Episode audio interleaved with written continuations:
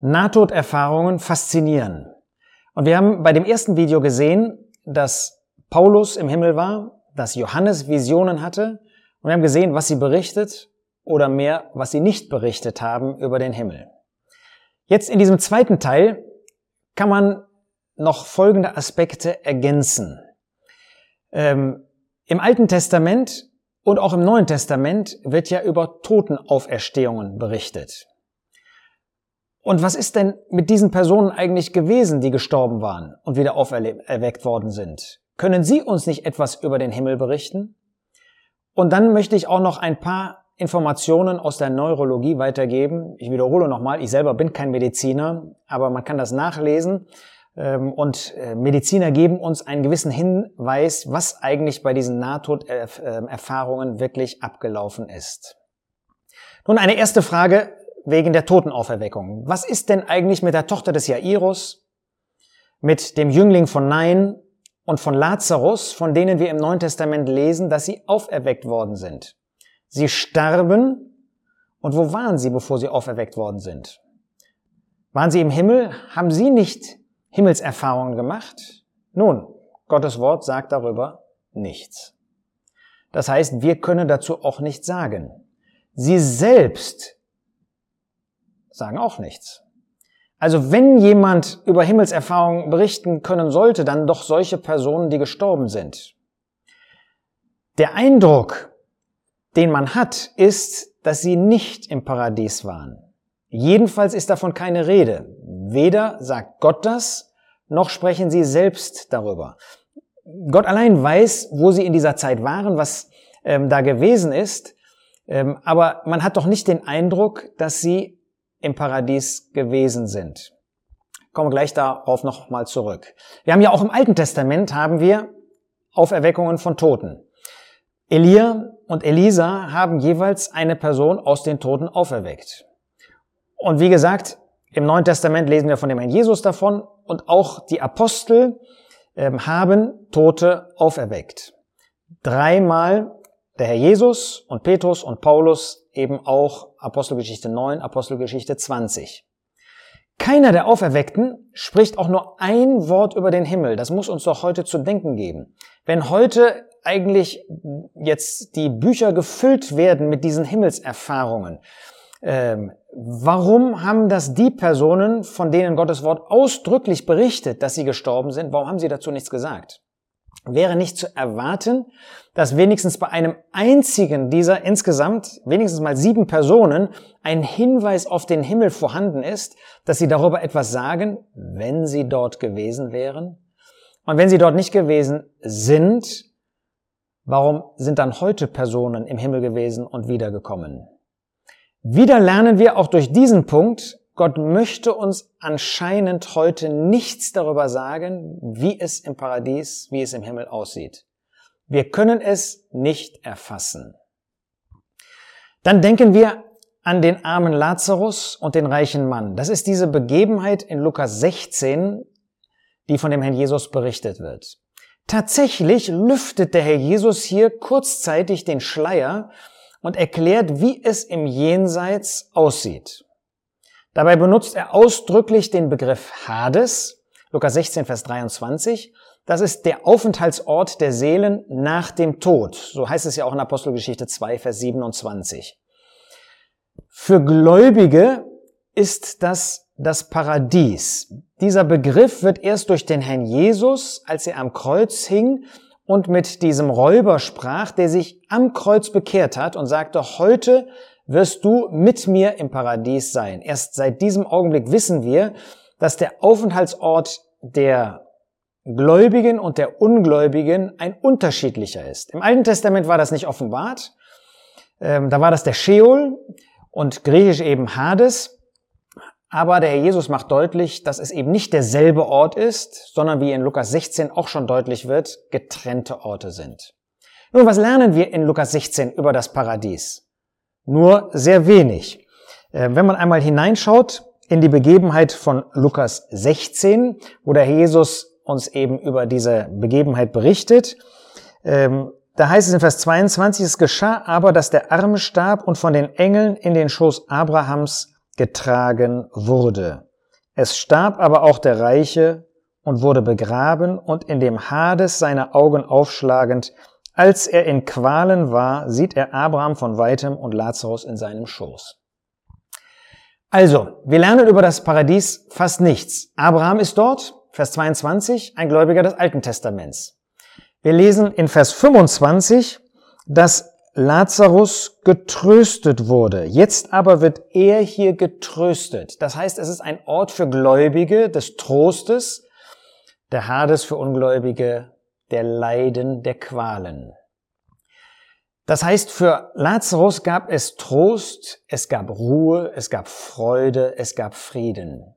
Und zwischen diesen beiden Orten, wo die Seelen der Ungläubigen und der Gläubigen sind, ist davon die Rede, dass da eine große Kluft ist, Vers 26. Bei all diesem ist zwischen uns und euch eine große Kluft befestigt, damit die von, die von hier zu euch hinüber wollen, nicht können und sie nicht von dort zu uns herüberkommen können. Das heißt, es gibt dort eine große Kluft zwischen dem Ort, wo die gläubigen Seelen und die, den Ort, wo die Seelen der Ungläubigen sind. Es gibt keinen Übergang. Es gibt keine Möglichkeit, von dem einen zu dem anderen zu kommen. Zudem lernen wir hier, dass Gott nicht Menschen auferweckt, um durch sie von dem Ort der Qual oder der Glückseligkeit zu berichten. Der Jesus verweist in diesem Zusammenhang auf die Schriften.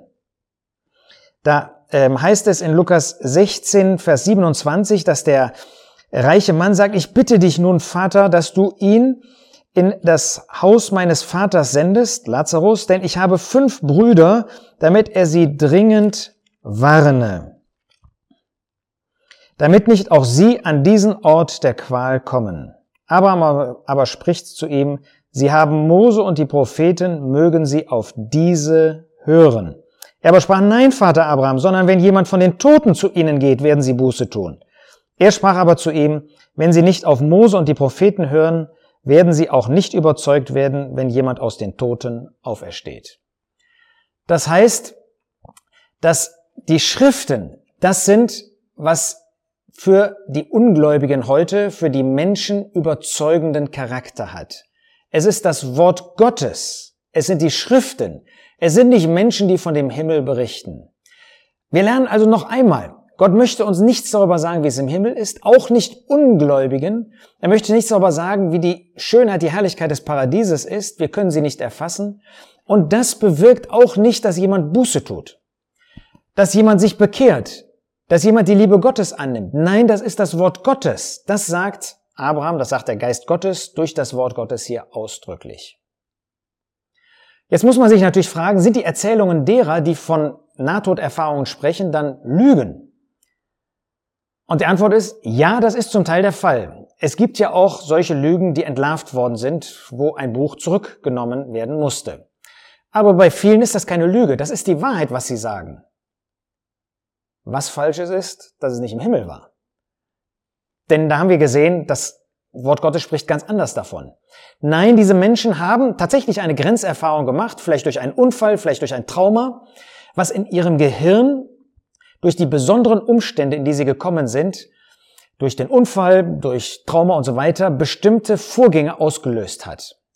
Aber dieses, was sie gesehen haben, das hat zum Teil mit dem zu tun, was sie gehört haben, was sie gelesen haben, was sie vorher schon kannten und was wie ähnlich bei uns auch in Träumen ausgelöst wird. Also diese Erfahrungen waren bei den meisten real, aber sie haben nichts mit dem Himmel zu tun.